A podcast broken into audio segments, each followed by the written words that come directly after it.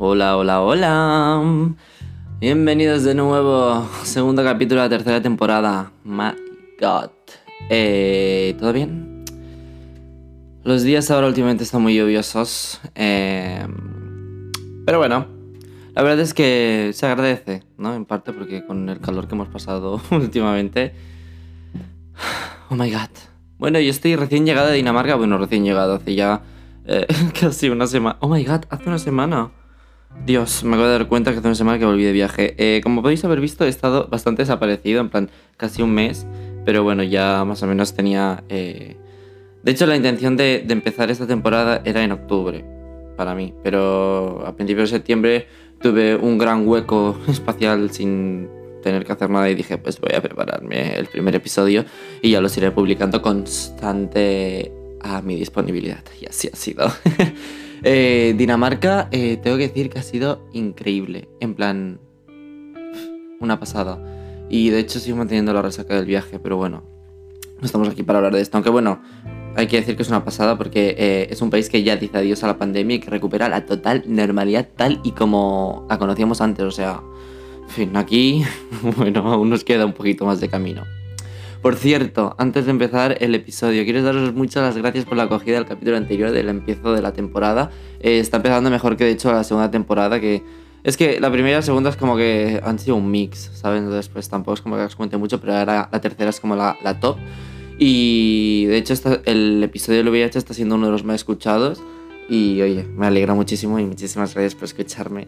Que de verdad es un pequeñito proyecto que creo que cada vez va creciendo más. ¿Y por qué me motiva un poquito más? Porque... Oh my god, eh, hemos entrado en el ranking en España y México. Estamos en el top 30 y en México. Creo que era el 31 en España y el 30 en México. Ahora no me acuerdo. Eh, en Apple Podcast, que me enviaron la noticia el, el- No sé, hace unos días. Lo publiqué en el Insta y estamos en, bueno, en ese top, en el tema de temáticas de ciencias de la vida. Y oh my god, muchas gracias, muchas gracias a todos, ¿verdad? Os amo. En fin, arrancamos el podcast. Bueno, pues arrancamos el segundo episodio de la temporada con fuerza, con una ETS, ITS mm, de las más conocidas, sobre todo en el mundo femenino, pero ¿por qué esta sociedad de personas con vagina y útero si la estadística de infección es casi la misma en todos los sexos? Mm. Hoy no solo veremos qué es el VPH, conocido como el virus del papiloma humano, su infección, su afectación e implicación eh, oncogénica, es decir, con el cáncer eh, y todo lo que siempre os hablo de micro, y así enlazándolo con qué? Pues con lo que siempre indagamos de un poquito de... eh, coño, que me trago, perdón. Eh, a nivel sociocultural en un país, continente y en el planeta entero, tal como hemos visto en el VIH, ahora es el turno del papiloma. Bien, pues a daros un poquito más la chapita. Eh, pero chapita guay. el virus del papiloma humano, el VPH, son eh, un grupo de virus relacionados entre sí realmente, lo que pasa es que los trataremos como uno solo.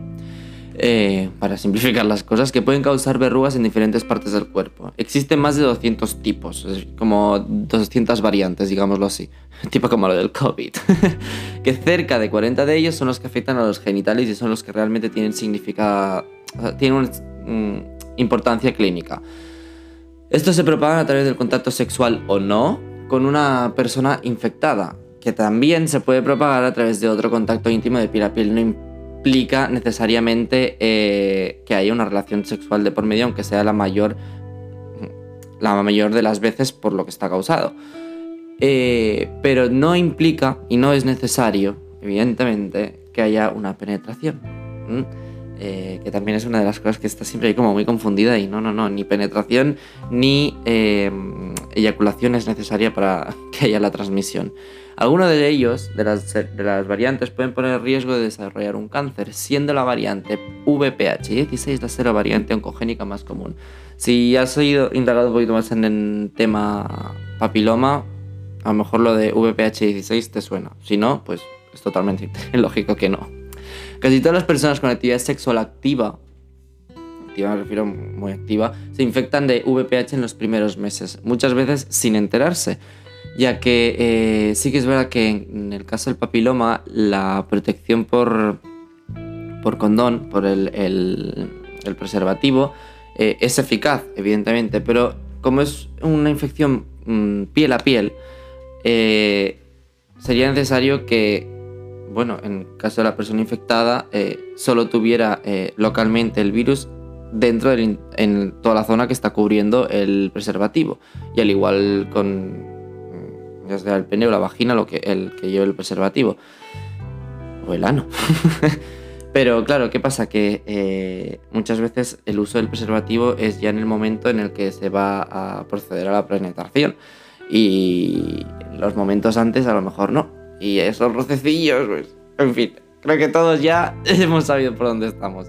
Eh, pese a que en su mayoría eh, es asintomática y el síntoma más común es la aparición de verrugas en las partes genitales infectadas, pues serán estas las que estén bien rellenas del virus, que son las verruguillas que están bien rellenas del virus, esperando a ser reventadas o tener un mínimo contacto con otro individuo para poder seguir con la infección. Al final las verruguillas que salen cuando es el, bueno, en caso de la infección, eh, son literalmente células repletas del virus del papiloma humano. Lo bueno que tiene aquí es que este virus eh, no tiene gran tendencia a esparcirse por el cuerpo, a ser sistémico, por lo que suele quedarse en una infección local y, bueno, es entre comillas un punto positivo. No sé si ponerlo no, pero bueno. La aparición de estas verrugas es tan típica eh, en, en la infección por papiloma que solo con la observación se pueden diagnosticar y, en su necesidad pues tratar para ser eliminadas, puesto que hoy en día no hay ningún tratamiento para el virus en sí, sino que mm, el tratamiento no va más allá de la eliminación de las verrugas mediante diferentes cremas y si estas eh, resultan ser fallidas pues se pueden quemar o congelar quirúrgicamente. Como recordaréis, el virus permanece en las verrugas, como os acabo de decir hace un momento, así que en principio al ser extraídas el virus debería erradicarse, pero siempre es mejor estar bajo diferentes controles por si acaso. Y como podéis imaginaros lo mismo, la erradicación de una verruga en la ingle, en el ano, en el pene, en el escroto, en, el, la vagina o en el interior del útero. Eh, es muy diferente y eh, el dolor varía. Pero, ¿qué pasa con las variantes que son capaces de desarrollar tumores? Bien, pues os diré que todas las variantes son capaces de integrarse en el genoma de las células infectadas y convertirlas en células tumorales. ¿Cómo os quedáis? Asusta, pero realmente no es que todos puedan ser capaces de producir un cáncer. Recordad que no asociéis nunca cáncer con tumor siempre, porque un tumor puede ser benigno. Y en este caso, una verruga es un tumor benigno. Por lo cual, por eso, eh, el síntoma más clásico y que mm, siempre, casi siempre que hay eh, sintomatología por VIH, hay, perdón, por VPH, em, son las verrugas. Es de ahí que su síntoma principal, eh, las verrugas, pues básicamente es un montón de células que han crecido descontroladamente a partir de una sola y por eso, mm, pues siempre se ven feas, por decirlo así. Pero no, no os alarméis, que como podéis imaginar las verrugas comunes se producen, no lo son originales de un tumor maligno o cáncer. Es decir, eh, la, el 99,9% son benignas. ¿Qué pasa? Que si hay algunas variantes eh, del virus, las cuales tienen capacidad de mutar eh, diferentes regiones del genoma en las cuales la célula pasa a ser tumoral, pero en este caso maligna, pasa a ser una célula cancerígena. las clásicas células susceptibles, en este caso son las del útero, y por eso es que las personas con útero pues tienen una mayor afectación en las infecciones por papiloma. ¿Y qué conlleva todo eso? Pues que eh, lo recomendable y lo mejor que se puede hacer en caso de que una persona tenga útero es asistir al ginecólogo para hacer la clásica citología que eh, normalmente aquí en España es de rutinaria cada año, en el cual una de las cosas que miran pues es si hay esta infección y vacunarse a la edad correspondiente, que aquí en España es obligatoria, eh, para evitar todos los todos estos barbullos que acabamos de decir y eh, pues evidentemente evitar esta vacuna es bueno es una vacuna que creo que cuando se pone normalmente siempre la llaman la vacuna del cáncer de la cáncer de útero tal y es básicamente es por esto. Y evidentemente es un es un mix de todas las las, las variantes que se consideran o que se han mm, detectado que son comunes causantes de cáncer. Así que evidentemente la 16 también está ahí metida. So, go and get vaccinated. bueno, hoy os, el tostón del libro es un poquito menor y creo, vaya. Pero bueno, ¿qué creéis que pasó para que una infección de transmisión sexual, otra vez, equipare a todo, que es equiparable a todos los sexos, se otorgue feamente a un género femenino? Que en ese caso, pues, eran tan orangutanes que solo distinguen entre dos géneros, pero bueno. Otra vez es le machismo, queridas. Le machismo una vez más. De hecho, el VIH y el VPH fueron ITS que un mismo opresor tachó la imagen de colectivos diferentes. En este caso, el colectivo... Eh, no quiero decir únicamente el colectivo de las mujeres, mm, porque en este caso la afectación también es a toda persona que tenga vagina o, útero.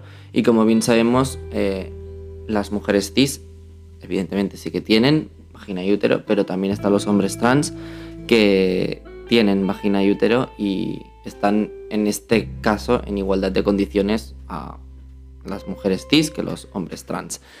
Entonces, pues por eso prefiero decir personas con vagina y con, con, con útero. Uf, es que lo digo tantas veces que ya. Eh, que creo que realmente, o sea, me siento un poquito mal incluso diciendo, ahora estoy haciendo como un paréntesis, pero como diciendo, eh, teniendo que explicar esto porque me gustaría que no fuera necesario en ningún momento eh, y que no tuviéramos como esa simplicidad de en vez de decir de que nos salga directamente personas con vagina, que nos salga solamente mujeres, porque es como, no, no son las únicas. Pero bueno, dicho esto, let's continue. Hay una mujer, maestra y feminista, que es de México, si no me equivoco, que ella dijo, eh, en estudios del virus del papiloma humano, eh, esta mujer comenta que eh, lamentablemente las mujeres se les carga la responsabilidad del cuidado de las enfermedades de transmisión sexual, refiriéndose evidentemente al VPH, y a diferencia de los hombres, en las mujeres sí hay síntomas del VPH. Biológicamente esto es así. Los hombres es prácticamente más allá de las verrugas, no hay otra sintomatología y la probabilidad de padecer cáncer es muy, muy, muy, pero muy baja.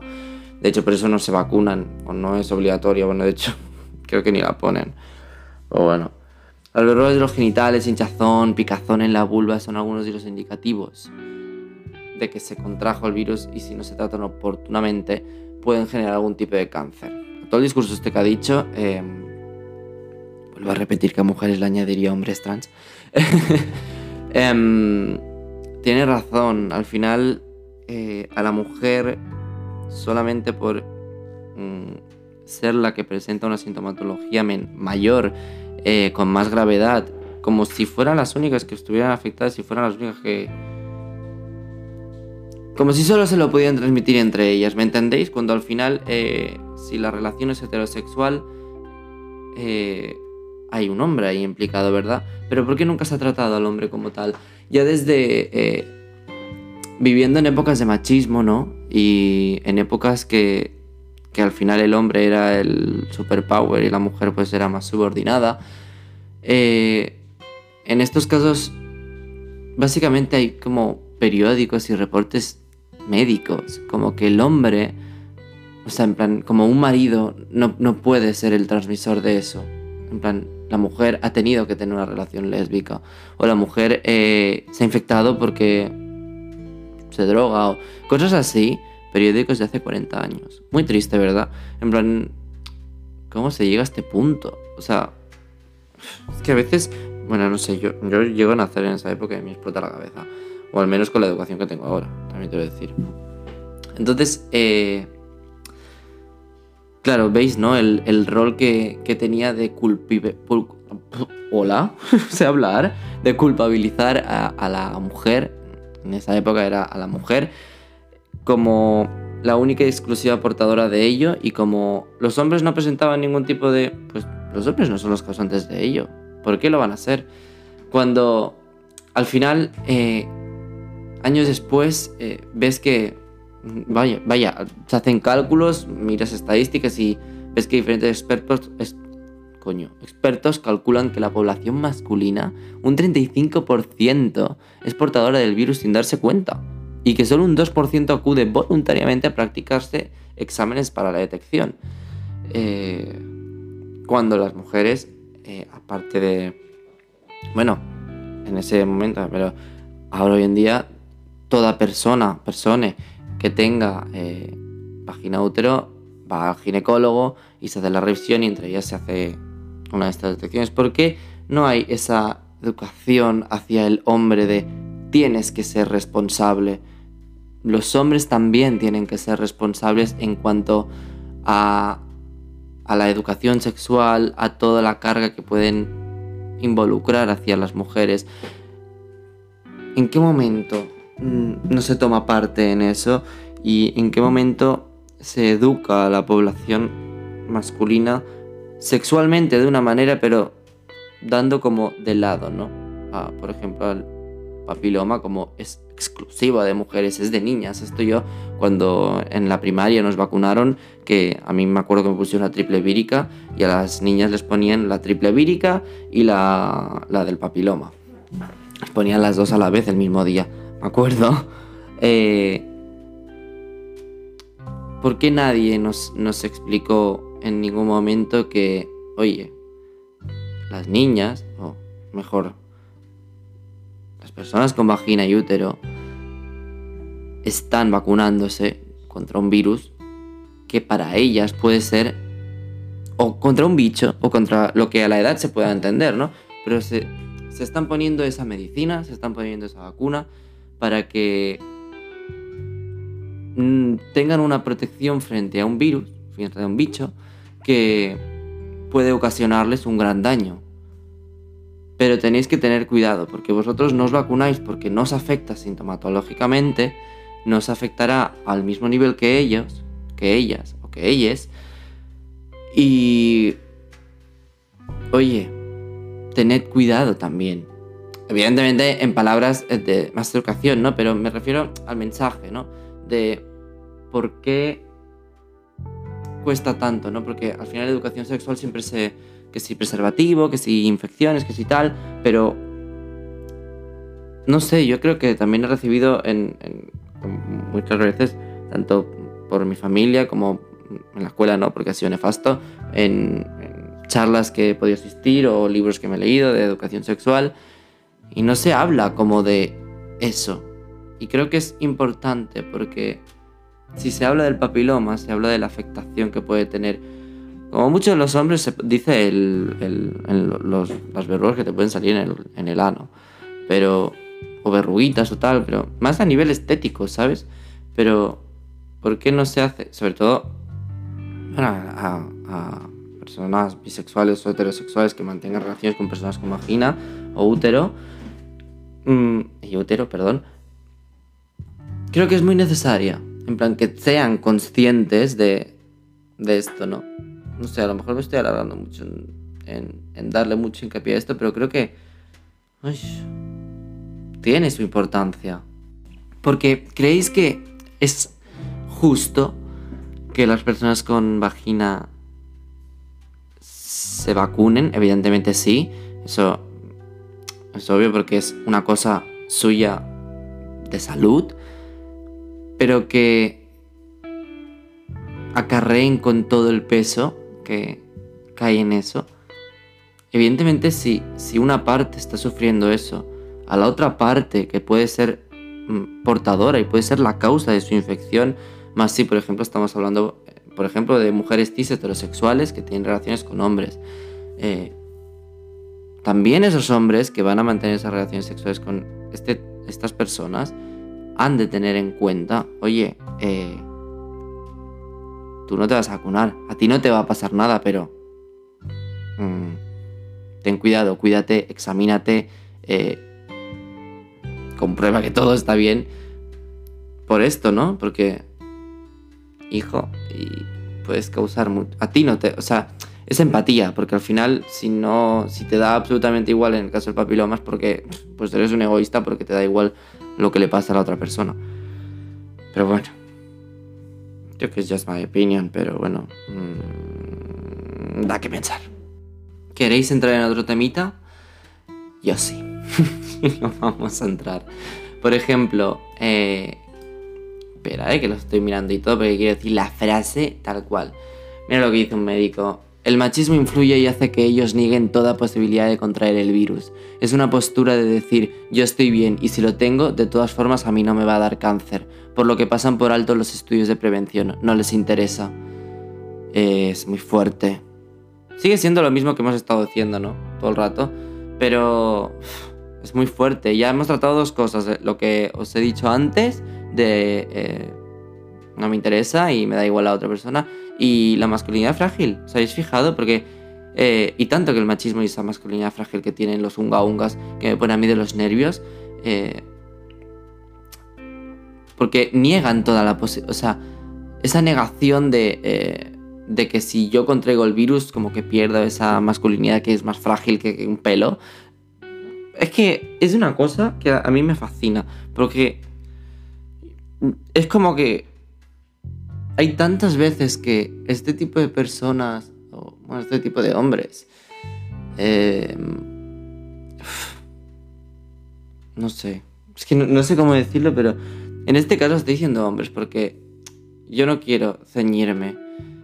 Eh, sé que evidentemente eh, pene tienen no exclusivamente los hombres, somos eh, creo que todos conscientes de ello, pero por ejemplo en el caso de que eh, una mujer trans, por su biología, eh, no tendrá, la, evidentemente tendrá la sintomatología mm, asociada a, tener es- ese tipo de genitales, ¿no? Porque no tiene el útero y no, puede, no desarrollará cáncer.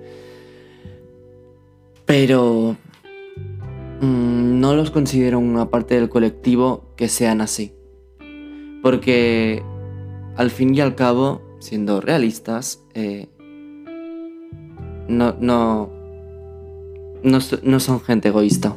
Y menos con lo que seguramente hayan tenido que pasar. Entonces por eso incluyo a los hombres que son machistas y que tienen esa masculinidad horrible y esos micromachismos que van teniendo por todos los lados que, eh, en fin, no... Se hace difícil, ¿no? De, de tener que pensar en...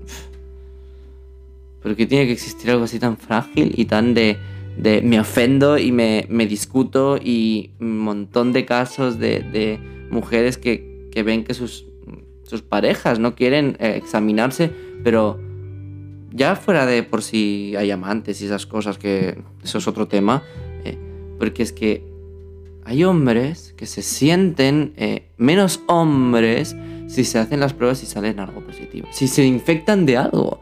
Cuando eh, que seas más o menos hombre o que seas lo que coño seas, eh, no te va a involucrar en nada, ¿entiendes? Eh, ya no solo es por tu propia salud bonito, sino es por la salud de con quien estás manteniendo relaciones sexuales. Pero bueno. Gente muy tonta. Y siento, siento decirles tontos, pero que coño, a veces me ponen negro. En fin, teniendo así el, el resumen global al final de no, no, no, yo no, no, yo soy hombre, yo no, no voy a tener nada de eso, yo no me hago esto, yo... Bueno, en fin. Es que son cosas que además he escuchado, eh. O sea, no es que... En plan, yo he tenido amigos cis heterosexuales que eh, era para darle dos tortas, en plan, no se quieren hacer un examen de ETS, ya no solo de papiloma, ¿eh? O sea, ETS, porque yo que voy a tener eso si yo soy muy hombre. O sea, que lo tenga que escuchar, bueno, en fin, yo no... Evidentemente dejo de ser mi amigo automáticamente, porque es que, como le dices a un microbiólogo eso? O sea, y como soy yo, que ya me veis, o sea, es que... En fin, después de horas sí que no recapacitas, se pensé, bueno, mira, espero que nunca tengas una relación sexual con nadie porque...